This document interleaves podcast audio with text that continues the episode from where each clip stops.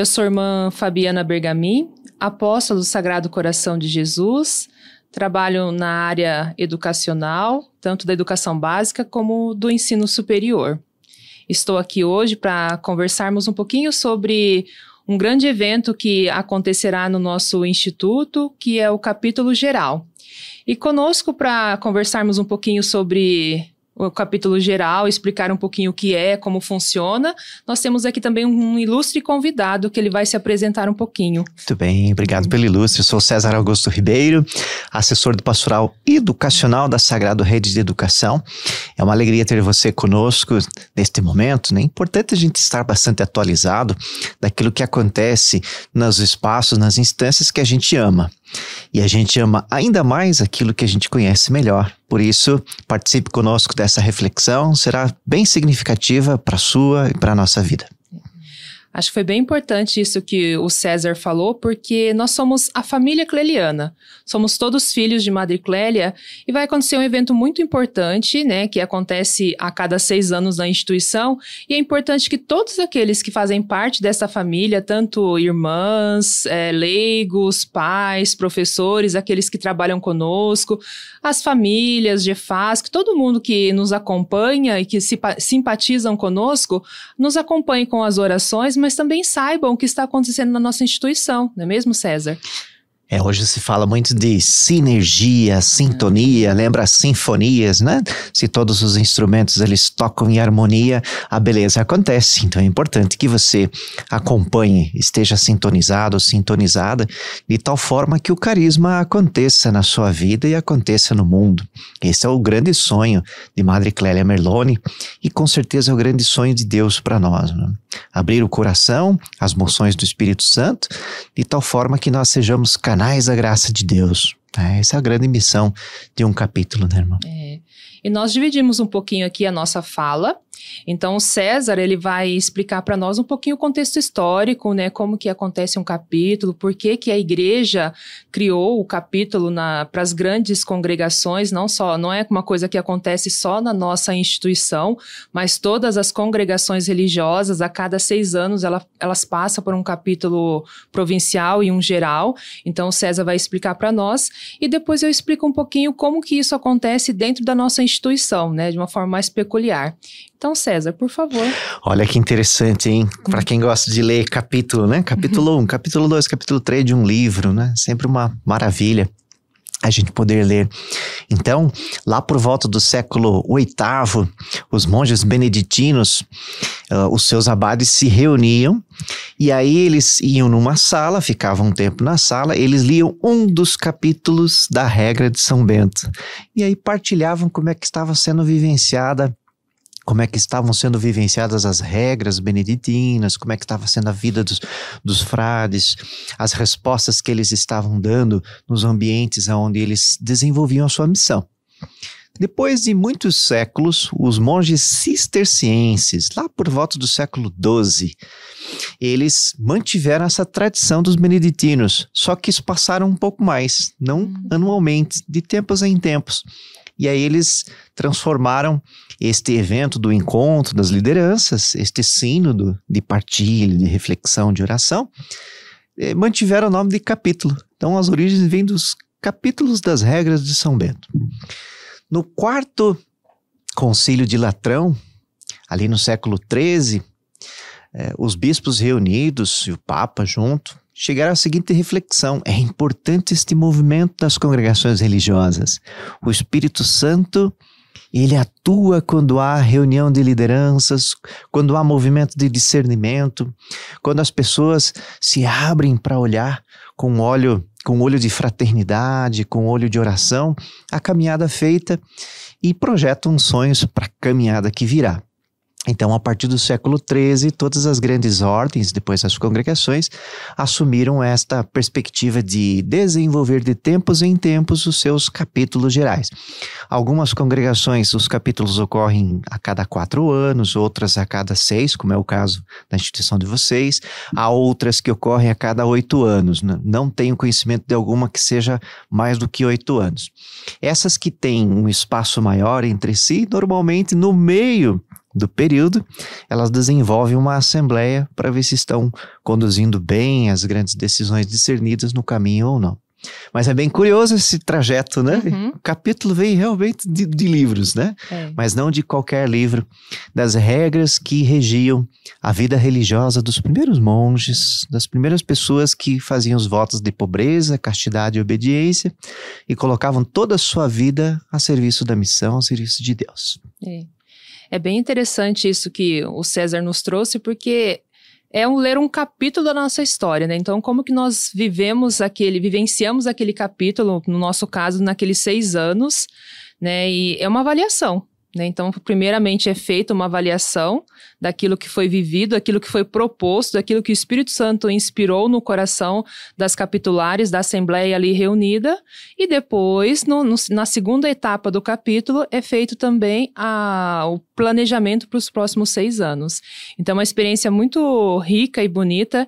Eu tive a graça de participar do último capítulo que aconteceu em 2016 na nossa instituição, e é uma experiência muito linda né? Uma experiência de sinodalidade que a gente fala, porque pensar assim que a nossa instituição é uma instituição internacional. É, você que nos acompanha aqui, é, você tem a visão do Brasil, né, do, do, lugar onde você está, às vezes da sua cidade, da sua é, unidade, mas pensar que o Instituto das Apóstolas do Sagrado Coração de Jesus está presente em vários países. E nesse capítulo nós temos representação de várias das irmãs de vários lugares do mundo. Então, nós temos a a possibilidade de ver como o carisma se desenvolve em vários locais do mundo. Né? Então é muito bonita né, essa experiência e também ver como esse carisma ele é projetado para ser vivenciado nos próximos anos. Então é uma experiência assim de inculturalidade, internacionalidade e de sentir mesmo a voz de Deus, né? Onde o Espírito Santo quer conduzir a nossa instituição nos próximos seis anos, que é o caso da nossa instituição, né? Olha que bonito, irmão. O Papa Francisco tem falado muito, incentivado a comunhão e a participação. Então, a, a milhar, a, a, centenas de anos, mais de mil anos, né? Nós temos essas experiências de comunhão e participação na igreja pelos capítulos, né? Uhum. Pelos capítulos. Então, sinodose é caminhar com, né? Que, que bonito, que importante. Hoje, quantas irmãs representarão todas as irmãs no sínodo? São quantas representantes? Em média, né? Eu sou horrível com matemática, viu, César? não tem problema, não. Mas nós temos uma representação, geralmente ela é feita de acordo com o número das irmãs de cada província. Uhum. Então, no último capítulo, nós éramos mais ou menos, acho que umas 50, 60, né? Então, é mais ou menos uma faixa, um pouquinho. Para cada é, 10 irmãs, 11 irmãs, isso, uma representante. Uma representação. Ótimo. Né? E é interessante assim, porque lá, e como é que funciona, né? O capítulo da nossa instituição, ele acontece a cada seis anos, né? Então, é, é definido um tema, e como é que é definido esse tema? Há um ano antes do capítulo, dois anos antes do capítulo, a Madre Geral ela escreve uma carta convocando toda a instituição a estar em caminho em preparação ao, ao capítulo. E aí todos nós come, todas nós começamos a rezar a oração e também somos chamadas a rezar qual o tema será é rezado, né, será vivenciado no próximo capítulo. E também cada comunidade é chamada a dar a sua sugestão, né, de qual tema que a comunidade sente no coração. É, cada irmã faz um momento de oração pessoal, depois na comunidade definimos é, qual é a escolha da frase, a comunidade escolhe e manda-se para a província, da província escolhe uma frase e essa frase vai para o governo geral. E lá de toda a instituição é escolhido um tema, né? E esse ano é um tema muito lindo que é, é ver com... Não, Olhar com. Veja, vê com os olhos de Clélia e ame com o coração é, de Jesus Cristo. Ele sabe mais que olha. eu, gente. Olha que coisa feia. é que eu troco os dois olhares. Mas é bem isso: é, é, amar com o coração de Cristo e ver com os olhos de Clélia. Então, para nós é uma, assim, uma, uma, um desafio muito grande, mas tudo isso é reflexão de toda a instituição. Então, embora para o capítulo esteja só uma representação das irmãs, mas todas participaram na construção construção do que lá é aprovado, do que lá é trabalhado. E também, além da, da construção coletiva do tema do capítulo, nós também trabalhamos nas propostas que são enviadas tanto no capítulo provincial, que eu já vou explicar o que é, se você souber, você pode explicar também. eu, ir para o capítulo geral. Né? Então, todas as. A, um ano antes do capítulo provincial, as comunidades começam a trabalhar em cima dos temas, a estudar, a refletir, a rezar em cima dos temas que serão enviados é, pra, das propostas para serem trabalhadas no capítulo provincial e no capítulo geral. Importantíssimo, né? Isso é importantíssimo. Uhum. É, você que está participando há pouco tempo conosco, né? Talvez este termo seja um pouco estranho. Província, mas o que é província? Província é um termo canônico, um termo eclesial para uma unidade administrativa. Então, as irmãs elas se organizam no mundo por unidades administrativas. Então, existe uma central das irmãs fica em Roma, né? Fica em Roma. A maior parte das congregações é em Roma. E tem esta central e depois as unidades administrativas espalhadas pelo mundo, as províncias. Cada uma das todas as províncias vão seguir as grandes inspirações, seguem a espiritualidade, o carisma institucional, mas tem autonomia para se organizar administ administrativamente, não é? é? Então, quando vocês ouvem falar da Sagrada Rede de Educação, é uma organização da educação é, dentro da província como chama a província das irmãs? A nossa aqui é a província brasileira Sagrado Coração. Província brasileira Sagrado Coração. Então, existe uma organização própria desta província, né? Para orientações administrativas, para encaminhamentos, para planejamento estratégico. Veja que bonito, né? Como é, é unidade na diversidade. Todos nós temos os mesmos objetivos que são traçados lá nos capítulos, nessa instância sinodal.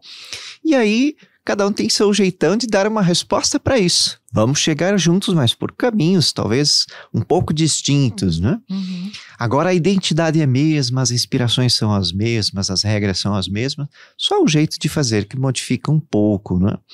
E isso facilita, né? Já pensou a, a Madre Superiora ter que, para cada decisão, sair da central e ir lá para uma província, sair da central e ir para outra. Aí ela tem as suas representantes aqui, que são as provinciais, as administradoras. Então, elas estão em contato direto com a Madre Geral, a Superiora Geral, e elas vão dando respostas nas suas unidades administrativas. Né? Então, assim como ocorre essa reunião maior com todas, também ocorrem as reuniões por unidades administrativas, ou seja, se respeita a questão da, da culturalidade, né? da, da, da Inculturação. Como é que as respostas são dadas aqui e acolá? Veja bem que vocês têm irmãs na Ásia? Nós tínhamos até dois anos atrás. Na África. Agora, na África, na África nós tem. temos. Então, o jeito de ser é, cleliana na África né, tem a mesma essência, mas a manifestação ela está permeada pela cultura. Acho muito bonito quando vejo as irmãs que vêm para formação uhum. aqui, né? Você percebe que elas não deixam a, a sua cultura, os seus valores, né? É, elas dão respostas ao evangelho, dão respostas ao carisma institucional, mas também com seu carisma pessoal que é permeado pela cultura. Então, é, este trabalho que se faz de discernir em conjunto grandes objetivos, depois vai ganhar traduções muito próprias nas províncias, no jeito de ser de cada um. Né? É. Acho que é o mesmo é, como os, os apóstolos saíram para a evangelização e fizeram com que o evangelho se enculturasse numa, devi, numa devida região. A mesma coisa acontece com o carisma, né? Então, ali, o carisma junto com o evangelho, ele, ele se encultura também naquela cultura naquela religião, naquela região, da forma que aquele povo vive. Claro que respeitando os princípios, então é muito interessante quando nós estamos numa, numa assembleia assim e você ouvir o como uma determinada cultura, por exemplo, a africana, que é um pouco mais diferente, né, uma moçambicana, como que elas vivem aspectos do nosso carisma e nós vivemos.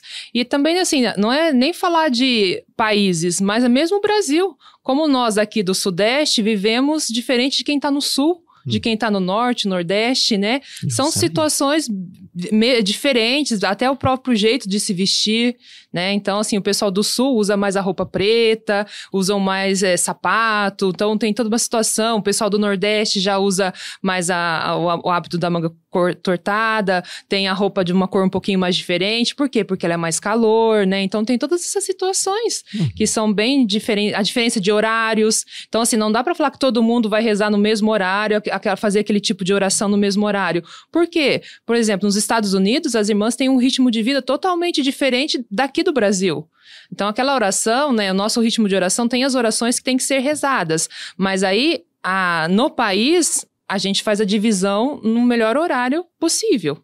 Né? Então a gente tem que respeitar tudo isso, né? Mas é, é, é, muito lindo como tudo isso acontece e ver que o carisma ele continua vivo e ele vai se encarnando, né?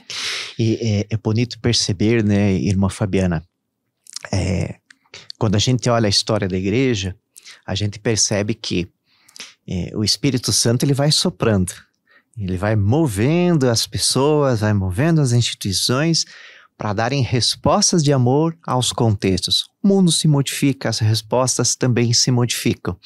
A essência permanece, mas a forma de responder modifica-se.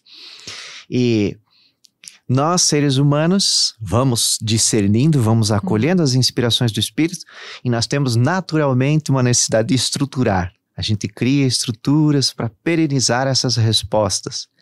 A hora que as estruturas estão fortalecidas, que a gente acha que já deu todas as respostas, o contexto mudou e o Espírito Santo sopra é. novamente. É. então é preciso esse, esse discernimento, é. essa abertura, este diálogo, estes consensos, né? Esse movimento é constante e tem que ocorrer realmente, né? Na, na, nas congregações, assim como em toda a igreja, em todos é. Os âmbitos. Né? É, e acho que é muito importante esse aspecto que o César traz, porque quê? Porque se nós formos pensar, então a nossa congregação tem 127 anos.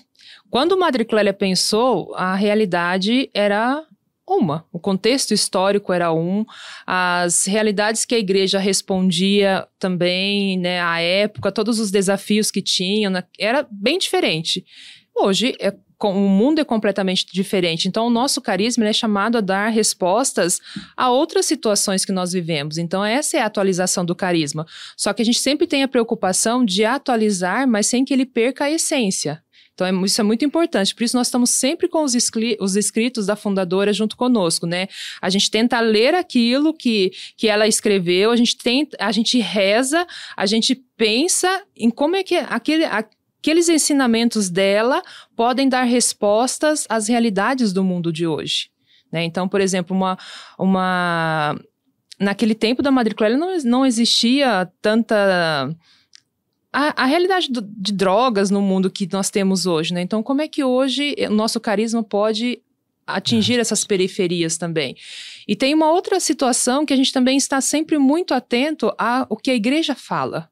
Então, uhum. quando nós vamos para um capítulo, nós também sempre vamos muito, levamos tudo aquilo que o magistério da igreja está falando para aquela época. Né? Então, de repente, a ecologia, as periferias. Então, agora o Papa Francisco também tem falado muito da misericórdia. O Papa Francisco tem, tra tem trazido esse discurso é, para a gente também de, de estar mais atento né, para o outro, né, de, de, de, uma igreja em saída. Então, como é que também a nossa instituição pode também, além de tudo aquilo que nós fazemos, de estar também em saída para novos campos de missão, ir para outras periferias, de repente olhar para aquilo que não está mais correspondendo ao carisma e abrir novas frentes de missão. Então, é sempre esse movimento, é o Espírito Santo em movimento. É fácil isso, gente? Não, não é fácil.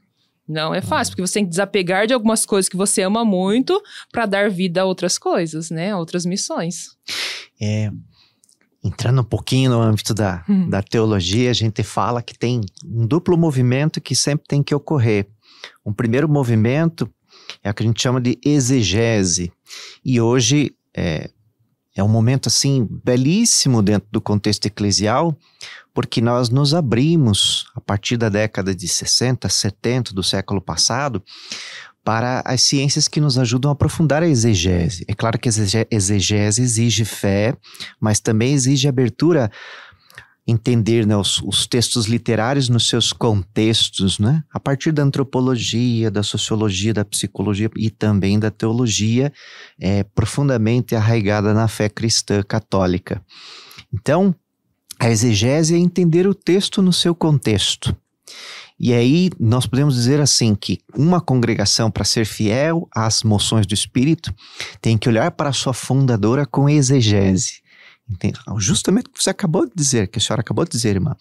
Como é que era o contexto aonde Madre Clélia abriu o seu coração para o seu carisma pessoal e para o carisma institucional, que são dois elementos complementares. Então, Vejam bem, não é? Se você fizer uma viagem assim muito rápida, né? Não vou tocar em grandes aspectos, mas pequenos aspectos, é, é, aspectos é, importantes.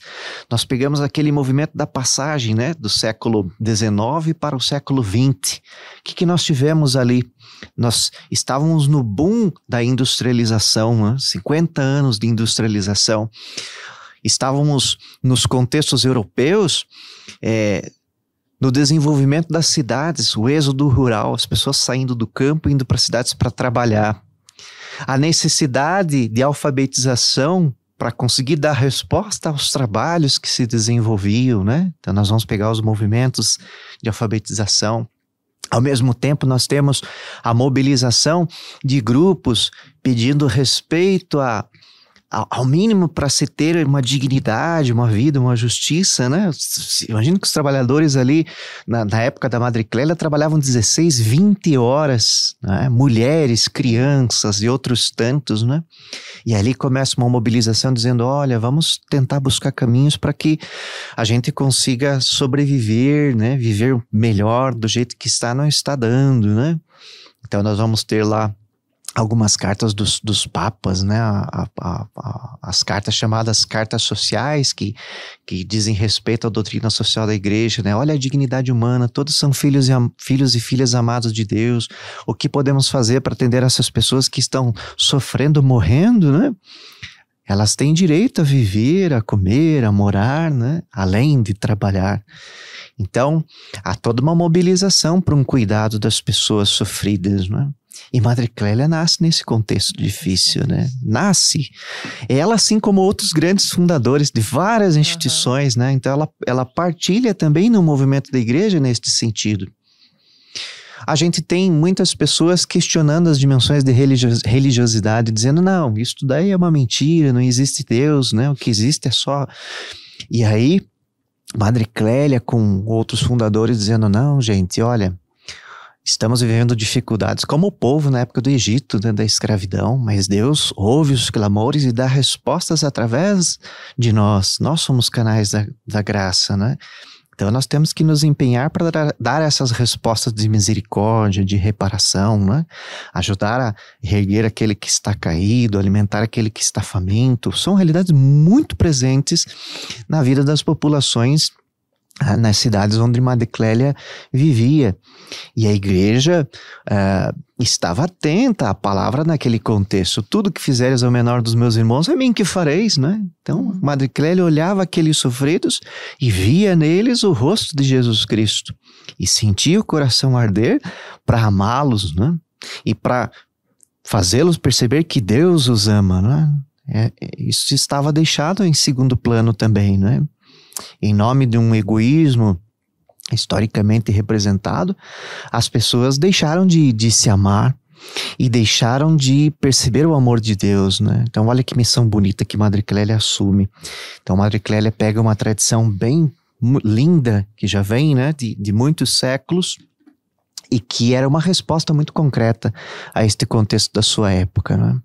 Ela ouve essas inspirações dos papas, ela mobiliza pessoas para estarem atentos e responderem a isso. Mas não sem dificuldades. Se a gente pega a história pessoal de Madre Clélia, é uma história de lutas, de superações, de constante trabalho para responder aos apelos de Deus, né? É o que eu e você vivemos hoje, né? Meu Deus, né? Poxa vida, é. eu sonho bonito, mas o que, que eu faço para dar é. passos no sentido deste sonho, né? Uhum. Então, essa mobilização que, que ocorreu neste, neste contexto de Madre Clélia, nós temos que hoje, num capítulo geral que ocorrerá dentro em breve, fazer uma pergunta deste gênero, né? Se Madre Clélia nascesse hoje olhasse para o mundo de hoje, olhasse para o povo sofrido, olhasse para as realidades bonitas, porque não são só sofrimentos, tem muita coisa boa acontecendo no mundo, né? Que respostas o seu coração aberto ao amor de Deus daria? Essas são as perguntas fundamentais que as irmãs se fazem para discernir e atualizar. Aí vem o segundo movimento. Então, a exegese é entender os contextos. O segundo movimento é uma palavrinha chamada hermenêutica, né? Vem de Hermes, abrir. Que mensagens esta realidade nos dá? Então, Madre Clélia, inspirada pelo Espírito Santo, no seu carisma pessoal e institucional, deu respostas ao seu contexto, mobilizou pessoas para estarem juntas dando estas respostas na vida religiosa. E a hermenêutica de hoje é: Madre Clélia hoje, nos contextos atuais, com as belezas e dificuldades que nós temos, que respostas ela daria dentro desses contextos? E é justamente isso que a senhora trouxe, né? Quais são os apelos que a igreja tem discernido? O Papa Francisco é muito claro, muito claro. Ecologia. Nós somos filhos e filhas de Deus na mesma casa. Uhum. Se a gente não cuida da casa, o teto vai desabar, o chão vai ruir e não vai ter existência para nós nem para as outras gerações. Então é cuidar da casa. E até tem uma expressão bonita, né? Deus não nos colocou como aqueles que vão usufruir ou explorar o jardim. Deus nos colocou como jardineiros que vão cuidar. E em harmonia do cuidado com o jardim, vão usufruir dos frutos deste cuidado. Esta reflexão Francisco trouxe na Laudato Si de forma muito sintética, né? E a ecologia que ele traz é esta ecologia integral, né? Ele não dissocia o cuidado da casa comum do cuidado da vida das pessoas, né? As duas coisas estão muito unidas, né? A, a Terra ela está padecendo por causa do, do modelo de consumo que nós humanos criamos, né? Do modelo de egoísmo que nós criamos, de depredação que nós criamos. E se nós queremos cuidar deste jardim e preservar nossa vida das demais, nós temos que repensar nossas formas de usufruir deste jardim. Outro grande apelo, irmã falou, né, que está na, na, na, alegria do evangelho, né? Primeiriar, estar junto das pessoas, ter o cheiro das ovelhas, né? Não ficar preso nas quatro paredes, se em si mesmar, né? Se autorreferenciar, mas fazer o trajeto dos discípulos, caminhar com as pessoas, aprender delas, né? Ir em saída. Neste sentido, talvez seja uma das coisas mais difíceis para se ter, né? Neste mundo tão complicado, esse movimento de sair, de se sujar, se enlamear, ele dizia, né? É. Não é simples. Outro aspecto, né? Este documento que ele lançou recentemente do Fratelli Tutti, né? Muito forte. Conseguir sentar com as pessoas. Poxa, você pensa diferente de mim, você sente diferente de mim, você age diferente de mim. Mas eu tenho que resgatar uma dimensão importante: que você é filha amada de Deus e eu também. E eu tenho que te amar acima do que você pensa, sente e faz. Porque existe uma dimensão de fé que nos une. E no respeito, nós podemos chegar a consensos, sem perder as nossas identidades. E iluminado por pela ética, pelos valores do evangelho, a gente pode construir é, muitas belezas que respondem aos, aos, aos gritos de Deus no irmão sofrido, no contexto sofrido. Né? Então, esta hermenêutica belíssima, bonita que se pede por fazer, ela é feita nessa preparação do capítulo e nos dias que se seguirão, né? Esse, este tempo a gente tem que rezar muito, né? Para que o Espírito Santo ilumine, para que haja diálogo, haja consenso, haja boas decisões e boas respostas, para que os, as grandes inspirações de Madre Clélia, seu carisma pessoal e institucional, se mantenham, que o carisma institucional mantém as grandes inspirações, e junto com os carismas pessoais das irmãs que estão hoje no Instituto, Deus age para dar respostas aos apelos, né? E para que o amor aconteça, para que o coração, o sagrado coração de Jesus toque as existências, né? Irmã, falando nisso, eu sei que vocês estão se preparando, né? Já antecipe algumas inspirações que vocês têm dialogado. Quais os grandes eixos que, que vêm por aí de discernimento? Acho que antes de eu falar dos grandes eixos, é, eu acho que você explicou bastante aí, né, do contexto que nós temos que, que estudar, né, para a gente se preparar para um capítulo, mas também tem uma, aconteceu um evento muito importante na nossa instituição, que para mim assim vai ser um capítulo bastante fecundo, que foi a beatificação de Madre Clélia. Então, entre o último capítulo, que foi em 2016, e esse que, vai, que será em 2021, 22, é, aconteceu a beatificação. Então, o que que é, muda, né? Ah, a beatificação foi só uma missa? Não, não foi só uma missa, né? Foi a igreja reconhecer realmente a santidade de Madre Clélia, reconhecer o milagre que ela fez, reconhecer as suas virtudes heróicas e, e proclamá-la como beata. E após a beatificação, nós tivemos acesso a muitos dos seus documentos, né? Então, Olha. nós pode, pudemos, né, a, a congregação inteira pôde ler as suas constituições que ela mesma escreveu. Então, nós, todas as irmãs, nós temos, nós temos o seu diretório, é, nós também é, recebemos a biografia correta da sua vida, porque até então, antes da beatificação, é, não, não podia, até porque é um sigilo que a igreja pede, né, para evitar ruídos, né, na comunicação. Então, depois de tudo isso, a gente teve uma riqueza muito grande do, do carisma mesmo, daquilo que se passava no coração da fundadora. Então, a, a instituição agora se volta para todo esse material. Então, esse material é um material norteador né, do, dos trabalhos do capítulo.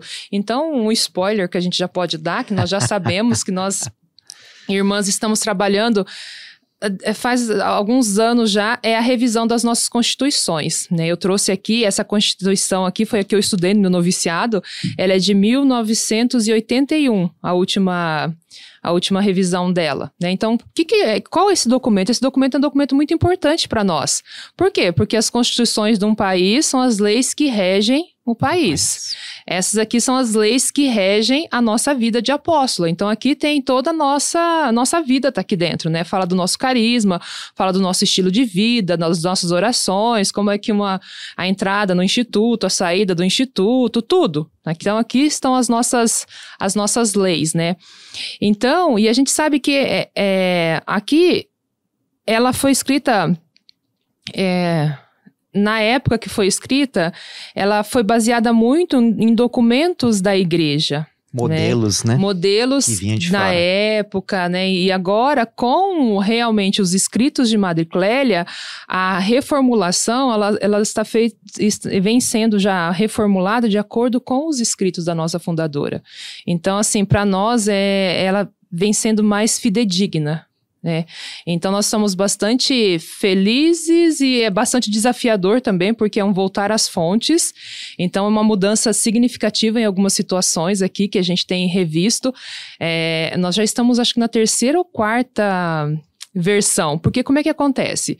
Primeiro, fa faça uma comissão e aquela comissão elabora o primeiro, a primeira. Não é bossa, esboço. Esboço. É que vem italiano sempre, está escrito. então vem o primeiro esboço, aí todo mundo lê, as irmãs leem, fazem as observações, em comunidade refletimos e mandamos as observações. Vem o segundo esboço, vê se tá bom, vai, vai, terceiro esboço. Então, assim, até que fique num ponto que toda a congregação chegue num ponto de equilíbrio, são essas várias indas e vindas, né? Então, Diálogo Diálogos e consensos. Diálogos, consensos, orações, porque, gente, pensa que esse é um documento mundial. Não é um documento aqui do Brasil, então ele tem que estar em consonância em todos os países. Né? E pensa que essas leis regem toda a instituição. Então, assim, é, é, é um trabalho muito bonito né? Porque você fala assim, nossa, mas por que será que esse negócio está escrito aqui? Aí vem, ah, porque tal lugar é assim. Aí você fala, ah, então tudo bem. Né? Então, assim, é, é, bem interessante, é, um, é muito bonito porque a gente pega, nossa, eu vou conseguir viver isso aqui que está escrito aqui, né? Então também é uma, uma autoavaliação. Então, esse é um trabalho que tem nos levado a tem nos feito refletir muito, né? Então vai ser um, um trabalho. Outra, outro trabalho também é a Carta de Valores, que nós estamos elaborando, então, que é a missão, visão e valores da instituição, né? Porque até então, cada país tinha mais ou menos o seu, né? Cada província tinha a sua, mais ou menos, mas a nossa Madre Geral, pós-beatificação também, decidiu que a, a instituição inteira tem que ter uma, né? Pra, até para gerar uma unidade. Porque sempre assim, quando você vai sair assim, se você perguntar hoje, Fabiana, qual que é o seu carisma? Cada, cada apóstolo vai responder uma coisa.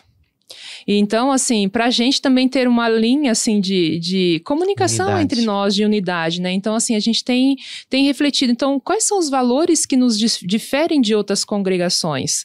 O que é importante para nós? O que, quais são os valores que estavam no coração de Madre Clélia que é importante como apóstola viva? Que dão estrutura para o carisma fundacional, né? Uhum. institucional. Então nós estamos lá. Também já estamos na terceira ou quarta versão. Vai, vai sair, né? E aí uma outra coisa que a Madre Miriam também é, trouxe para nós, ela há uns do, acho que um tempo atrás o Papa Francisco também convocou o sínodo dos jovens, né?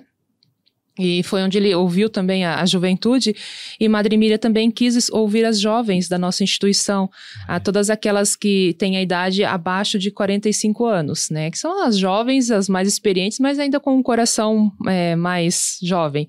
E aí tem sido uma experiência muito bonita, que faz, fazem dois anos que nós estamos em sínodo. Né? Então, refletindo sobre fidelidade, refletindo sobre vida comunitária, refletindo sobre discernimento, vida de oração, refletindo sobre entrada, sobre saída, sobre vocação. Sobre relação So- intergeracional. Isso é muito importante também, né? Então a Madre Miriam quer entender, né?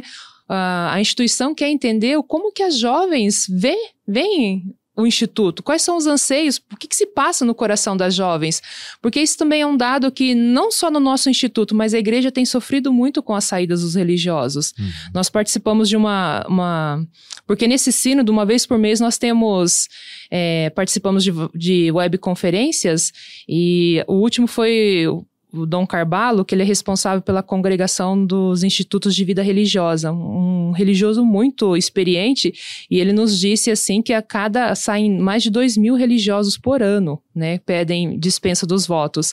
Então isso é um dado muito triste, né, para a igreja. E então a Madre Miriam também quer entender desse contexto o que que leva uma, uma jovem a pedir dispensa dos votos, a deixar a vida religiosa, mas também ela quer ouvir, né, o- o outro lado também, o que leva uma jovem a viver bem a sua vida, por que que permanece, permanecemos, o que que leva a ter tanto brilho no olho e a, a levar a, a missão para frente, apesar de tantos desafios que nós encontramos nessa época, o que ainda continua chamando as jovens para nossa instituição. Nós temos refletido muito porque para pensar nas, nas constituições, a gente também tem que pensar no nosso estilo de vida. Uhum. Então, o nosso estilo de vida, ele está muito no passado ainda, ele tem que dar, ele tem que avançar um pouquinho, mas a gente também tem que avançar, mas também não tem que tirar tudo que tá. Então, como é que faz para chegar no equilíbrio? O que, que é essencial, o que, que é periférico, né? Isso, Para dar então. resposta à essência. É, chegar a um equilíbrio entre vida de oração, vida comunitária e vida de missão. Então, como- porque esse é sempre o dilema da vida religiosa, né? Então, como é que a gente faz para chegar no equilíbrio, né? Porque lembrando também que as jovens que estão conosco, a maioria delas fazem a graduação nessa época. Então, elas também têm a vida de estudo, Trabalho, trabalho, estudo. trabalho, Então, estudo. como é que a gente equaliza tudo isso dentro da vida religiosa? Então, essas jovens, é, o sínodo vai começar semana que vem. Então, nós estamos aí também com esse trabalho e esse sínodo ele vai elaborar um documento de acordo com esses, né, com esses tópicos que mais ou menos eu citei e esse documento também vai para o capítulo como a, a voz das jovens também que serão ouvidas, né? Pode ser compartilhado no sino da, igreja também, para colaborar numa que- reflexão maior, né? que sim. Importantíssima. É. né? E nós esquecemos um outro aspecto. Esquecemos não, César, que nós estamos falando mais do que não sei o quê, que, né? que é muito emocionante falar de tudo isso, é a nossa vida. Bom, bom para você que está nos assistindo, é É. importante. E quando as pessoas, quando a gente fala de capítulo, as pessoas pensam muito assim: ah, nossa, o capítulo é só para eleger a Madre Geral. Não é, né? Porque assim, no último capítulo eu me lembro que os leigos começaram a ter mais acesso a essas informações. E como a gente estava participando lá em Roma, todo mundo ficava perguntando: quando vai ser eleição? Quando vai ser eleição? então, o nosso capítulo geral, o geral, ele é eletivo também. Então, no capítulo geral, ah, as capitulares que ali estão fazem a eleição da Madre Geral e do Conselho Geral. Uhum. Né? Então, assim, é muito interessante também, né? A gente tem até a, assim, a experiência que eu fiz, parecia que a gente estava num conclave, assim, sabe? A gente começa fazendo uma, uma oração na capela ao Espírito Santo, aí depois descemos todas para a sala capitular, e ali fecham-se as portas e começa a votação, né? E aí, ali acontece a eleição da, da Madre Geral. Né? Então, o, ca- o capítulo geral, ele é eletivo. Uhum. E o capítulo provincial, ele elege as capitulares ao capítulo geral, Geral. Né? Então, os capítulos eles são eletivos nesse, nesse sentido. E como é que são escolhidas as capitulares para o capítulo provincial? Porque o capítulo provincial acontece em cada província. Né? Então, as irmãs todas daquela província elegem ah, as irmãs que elas que participam, que participarão do. Suas representantes. São as né? representantes.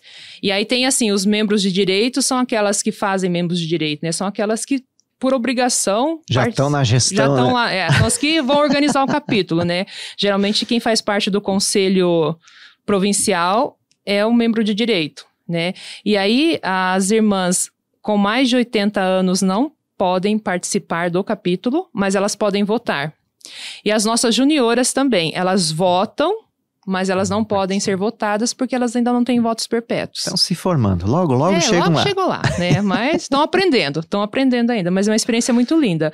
Eu acho que a coisa mais linda que acontece é toda essa movimentação de oração, de, discussão, de discussões, de reflexões. Então, toda hora a gente está falando sobre isso, né? Então, acho que isso gera um movimento vital muito grande dentro da instituição, né? Porque é uma constante avaliação, é um constante pensar, uma projeção futura, porque quem não, não avalia não tem condições de projetar o futuro também, né? Então, eu acho muito linda essa movimentação. E, e você que é novo, que está conhecendo a instituição, é importante destacar, né? Como a irmã bem falou, então, de seis em seis anos ocorre o capítulo geral.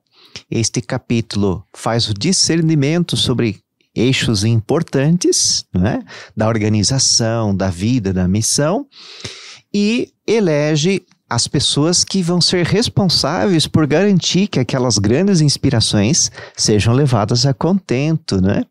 Então, a responsabilidade de uma irmã superiora geral, de um conselho, além de animar a vida religiosa, ser aquela irmã que é a presença da Madre Clélia nos dias de hoje, que anima as irmãs, que as acompanha, que as sustenta, é aquela que vai e articular os processos para que aquelas grandes inspirações realmente sejam realizadas. Então, uma responsabilidade grande.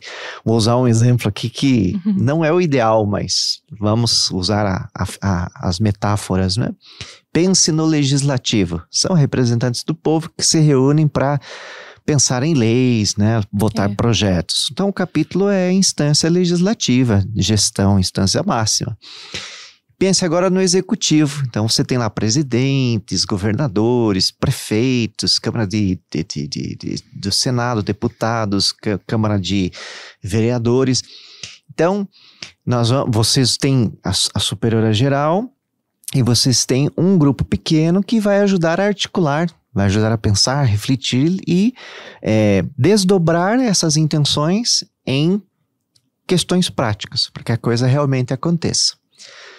Aí veja que importante, não é? Mesmo você não, não sendo religioso ou religiosa, como nós estamos numa instituição cristã católica que tem identidade, todas as grandes decisões que são tomadas reverberam nas frentes de missão. Então, nossos planejamentos estratégicos da Sagrada Rede de Educação, uhum. aquilo que acontece no campo da, das irmãs que estão voltadas para a espiritualidade, as irmãs que estão nas missões, as irmãs que estão na formação, as irmãs que estão na área de atendimento aos mais pobres, né, aos idosos, na, na área dos hospitais, tudo que for refletido ali tem que se tornar de alguma forma concreto lá na ponta. Uhum. Senão, não tem sentido de ser. Então veja como é importante nós acompanharmos, rezarmos, pedirmos para que o Espírito Santo faça as melhores moções para que isso tudo reverbere significativamente e sejamos fiéis ao amor de Deus. Né? A grande inspiração de Madre Clélia, e aí é, quando a gente vê o tema, né? olha que inspiração belíssima, né? Ama com o coração de Cristo e vê com os olhos de Clélia. Amar com o coração de Cristo é entrar na essência da identidade da instituição que é tornar Jesus Cristo conhecido, amado, servido, o sagrado coração de Jesus, que é o próprio Jesus, não é só um emblema, é o amor dele, né? A essência do sagrado coração de Jesus é o amor de Jesus. Tornar este amor conhecido, amado, seguido, vivido, deixar-nos transformar em Cristo, né? Uhum. Esta é a essência. E nesse serviço de atenção aos mais sofridos, aqueles que estão mais despedaçados, e ajudá-los a se regenerarem, se reerguerem, E ao reerguer esses co-irmãos no dom de nós mesmos, no dom de si, nós estamos promovendo a reparação ao amor de Deus ferido no irmão ferido, né? Uhum. Então, é, todo este trabalho que, que é feito, to, toda esta vivência que nós estamos tendo de preparação para o capítulo, depois do capítulo, tem que se tornar sangue em nossas veias, que são os colaboradores, que somos comunidade educativa, para que esse amor realmente aconteça e sejam respostas significativas nos contextos que nós vivemos hoje. É assim que Deus atua por mim, por você, pelas irmãs, né? Uhum. Essa é a emoção do Espírito em nós. E para isto, a irmã superiora geral, as irmãs conselheiras eleitas, assim como nós temos a provincial, as irmãs conselheiras das províncias, elas assumem essa missão quando são eleitas, não por status, não por ego, mas por serviço. Estão lá como Jesus, né? Jesus no lava-pés. Uhum. Ou como Jesus que deixou a sua condição divina para se tornar um de nós, né? É uma kenosis, né? É um esvaziar-se para que o amor aconteça. Então, todo este serviço tem um sentido muito profundo que vai na contramão da, das hierarquias e serviços do mundo que a gente vê por aí, né? Uhum. Status, poder, mando. Não. O sentido maior é o amor, é discernir, é ser um raio da ternura do Sagrado Coração na vida das pessoas, não é? E eu gosto muito dos escritos de Madre Clélia, entrei em contato este ano, e você vê que ela foi uma pessoa de, de valores profundos, não é? Quando eu ajudo com um aviso fraterno alguém a crescer, não para diminuí-lo, mas para ajudá-lo a ser melhor, a amar mais, né? Ali eu estou sendo um raio de ternura. Uhum. Quando eu cultivo a minha forma de me apresentar para as pessoas, né? Cultivo a polidez, né? a forma do trato com que eu trato o outro. Trato disso não para parecer, mas por amor, para que ele tenha o melhor de mim e ele seja melhor. Isto é um raio de ternura do amor de Deus. Quando eu sou presença significativa na vida do outro, né? eu o toco com a minha presença, com a minha palavra, com os meus gestos, para que ele seja melhor, sou um raio da ternura do amor de Deus, e assim por diante. Então, se nós pegarmos os escritos de Madre Clélia e os depoimentos das pessoas que conviveram com ela, nós vamos ver que as virtudes que elas nos trazem, que são derivação dos grandes valores que estão sendo discernidos, são expressões concretas de como nós temos que viver. E não tenho dúvidas de que, uma vez discernidos os valores, com os valores virão as atitudes, com as atitudes as virtudes, e o jeito de ser cleliano vai tornando atual, presente, forte, inspirador, entusiasmante o carisma institucional. Né? É isso mesmo, César. E também, assim, já dando um, um pouquinho mais, um outro spoiler, spoiler, porque também quando a gente é, refletiu sobre a carta de valores, essa questão da ternura, né, é muito forte. E a gente vê como o carisma de Madre Clélia, ele é muito presente no mundo, ele é muito vivo em todas as, as, as instâncias, né, que a gente se encontra e, e ele pode atuar em qualquer lugar, né? E, e, a frase muito forte que agora não me recordo se vem como visão ou vem como missão, mas eu acho que é visão. É, Faze-te apóstola do meu amor. Né? Então, para nós irmãs e para os leigos também, faze-te apóstolo do meu amor, que foi o sentido, foi a frase que ela sentiu no seu coração, a frase de Jesus para ela fundar uma instituição dedicada ao Sagrado Coração de Jesus. Então, qual é a missão da apóstola no mundo? Ser uma apóstola do amor. Então, qual é a, a, missão daqueles que trabalham conosco, que estão nas nossas instituições, que estudam conosco, ou que estão em qualquer uma das outras obras nossas? Ser um apóstolo, uma apóstola do amor, é levar este amor do coração de Jesus ao outro. E quando o César fala, né, os desdobramentos do capítulo, eles devem chegar nas pontas das nossas missões. Então, o capítulo, ele, o último capítulo nosso foi, foi sobre esse tema: reavivar no mundo a chama da misericórdia de Cristo. Então, foi esse documento aqui. Então, é um documento que ele vive nas nossas mãos. Por quê? Porque ele, ele tem as diretrizes para os seis anos. Né? Inclusive, ontem a gente estava lá na rede, né, César, conversando sobre ele, avaliando as nossas metas, vendo as ações que nós realizamos, porque nós estamos preparando o relatório é, pra, de prestação de contas para o capítulo provincial. Então, eu só vou é, ler para vocês quais, so, quais foram as linhas de ações, né, que esse capítulo realizou, que nós vamos avaliar agora e depois projetar para o próximo capítulo. Então, para vocês verem que são é, linhas de ações que uma parte se adapta à nossa vida, porque um dos principais objetivos do capítulo é cuidar da vida das irmãs, mas a outra parte também da vida apostólica, que é onde vocês se inserem junto conosco. Né? Então, o capítulo só tem sentido se ele se tornar vida nas nossas missões. Então, a, a primeira parte aqui falava sobre o discernimento espiritual. Então, é, é trazer esse, esse discernimento como um estilo de vida, né? E aqui tá para nós irmãs, mas também nas nossas tomadas de decisões, né? Todos nós aqui trabalhamos em equipe e o quanto é importante saber trabalhar em equipe e usar o discernimento como um, um instrumento eficaz na tomada de decisões, né? E aqui para nós, no nosso estilo de vida, também esse discernimento comunitário, principalmente na busca da santidade e na vivência também da fraternidade entre nós. Aí o, o, segundo tópico era sobre o nosso estilo de vida. Então, como nós vivemos a comunhão, a espiritualidade, o apostolado e a nossa formação. Aí depois, ainda dentro do estilo de vida, como nós irmãs vivemos a internacionalidade. E também como essa internacionalidade, ela se dá também nas nossas uh, missões, né?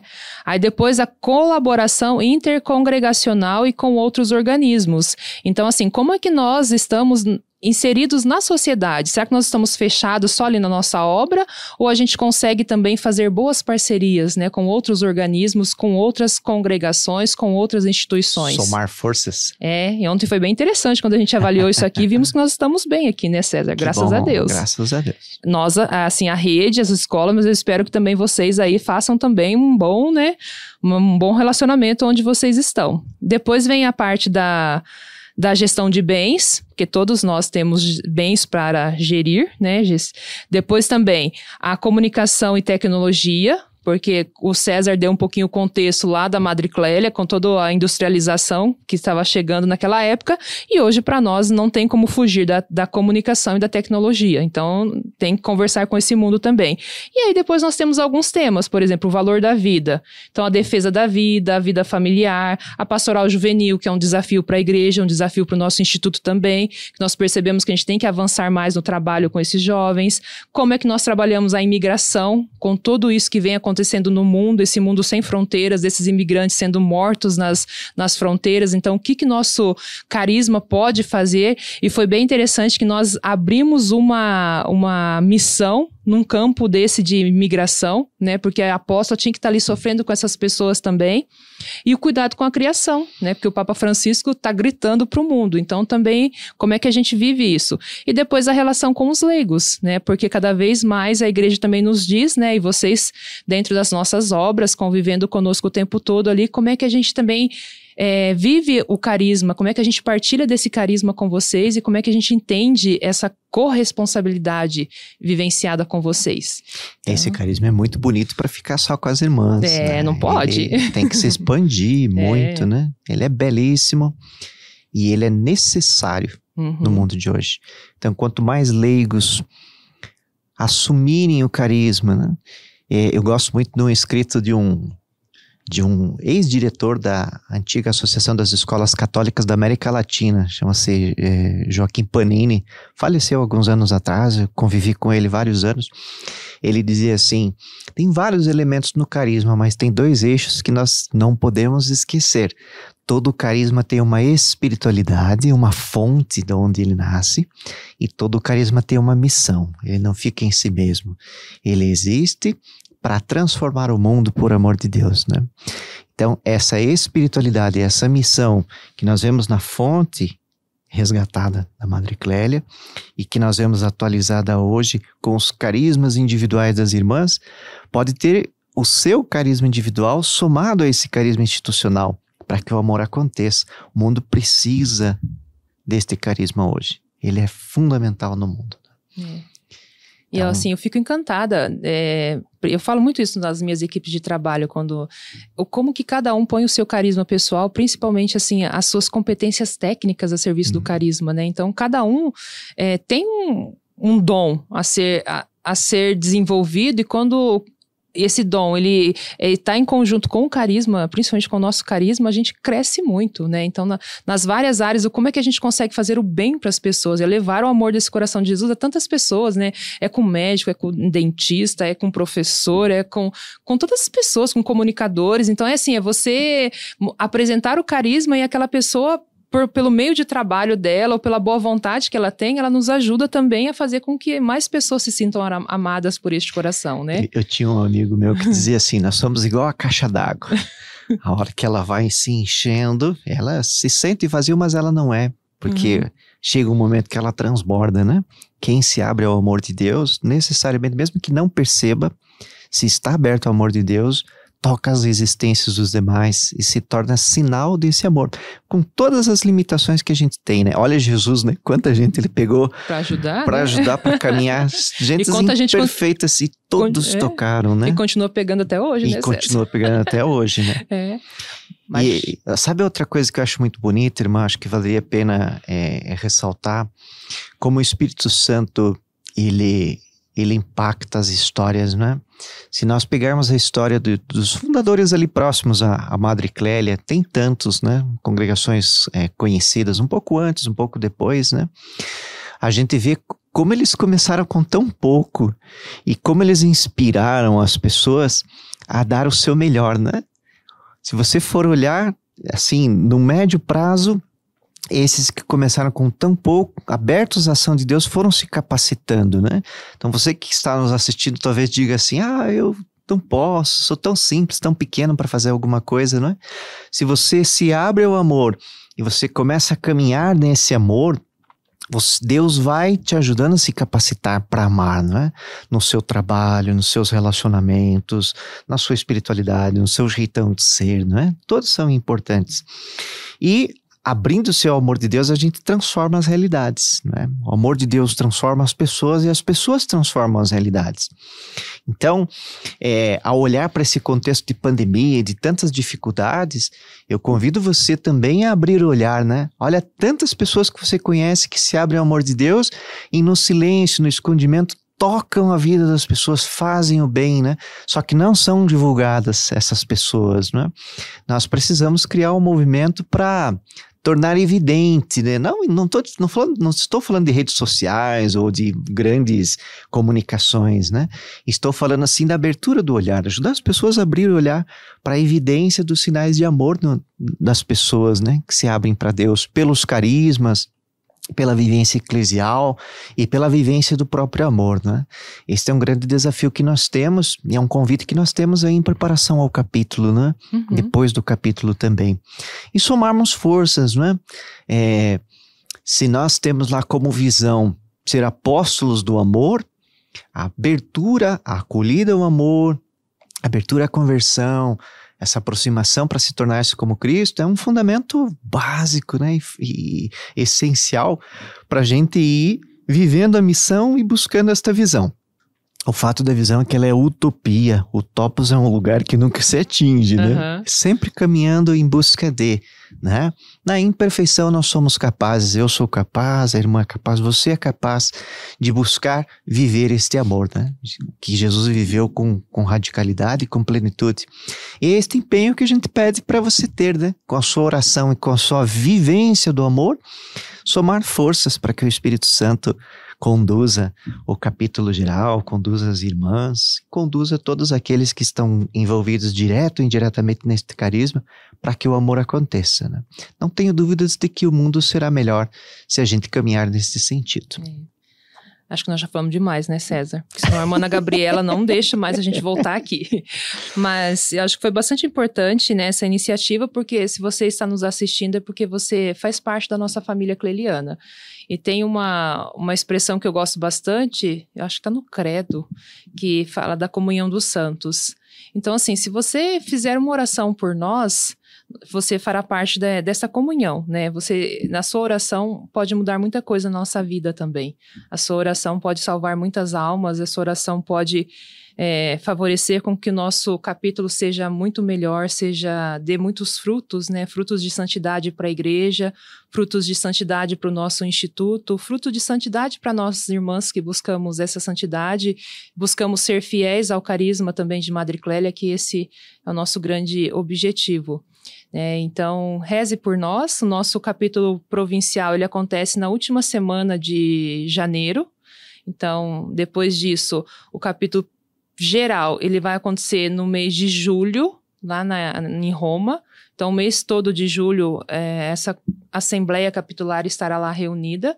E aí, eu creio que depois disso, nós podemos voltar aqui, né, César, para a gente falar dos frutos, né? Com o que, que, essa Assembleia decidiu, o que, foi deliberado, para que também você possa nos acompanhar e nos ajudar também a colocar esse documento em prática, né? A gente pode fazer alguns, alguns grupos de estudos, alguma coisa, para que realmente esses frutos, né, do capítulo, eles também cresçam em outros em outras frentes de missão, cresça em outros lugares, para que esse carisma que é tão lindo, que é o carisma de Madre Clélia, ele possa se espalhar em todos os ângulos da Terra. Né? Você sabe que a, a, beatificação e logo, logo a canonização tem um, um, um efeito muito bonito, né?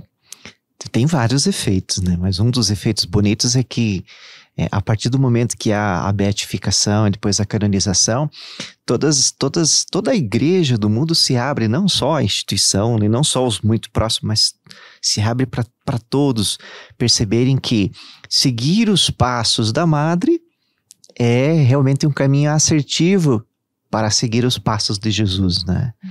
Então, há uma difusão muito grande do carisma com esta perspectiva de reconhecimento, né?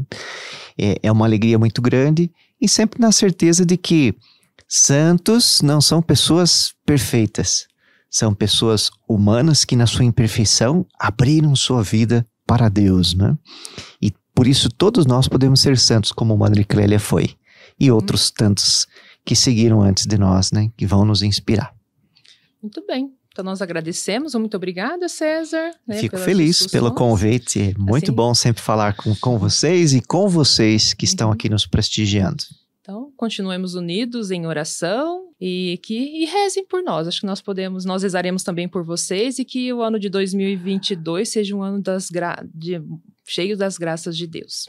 E uma, uma propaganda. Hum. Entre nas no Spotify, entre nas ah, redes verdade. e veja lá o novo CD na batida do coração. Olha, tenho rezado bastante com essas músicas. Que verdade. lindas que ficaram, muito inspiradas a partir de oração e inspirações profundas, né? E já que nós falamos do tema do capítulo é, Vê com os olhos de Clélia e Ama com o coração de Cristo, escuta aquela música Seu Olhar. É, e, e é interessante porque o, essa propaganda que o César está fazendo, ele está mais apóstolo do que eu. é uma experiência que surgiu, uma inspiração das irmãs que leram o Diário de Madre Clélia, que é um outro documento que nós temos, que era o sonho da nossa vida. Porque quando as, as pessoas começaram a ver que existiam sinais de santidade na vida de Madre Clélia, exigia, o confessor dela exigiu que ela escrevesse o caminho de, de oração dela. Então, assim, por obediência ao seu confessor, ela começou a escrever o seu diário espiritual, que hoje é uma riqueza muito grande para nós, né? Então, nós lemos lá e tentamos fazer um pouquinho daquilo que ela fazia. E, as, e algumas irmãs que são da área da música é, rezaram e sentiram no coração que poderiam fazer das palavras de Madre Clélia algumas canções. E ficou um material muito bonito. Estão lá nas nossas redes sociais, né? Lá no Conexão Apóstolo, aqui, aqui onde você está nos seguindo.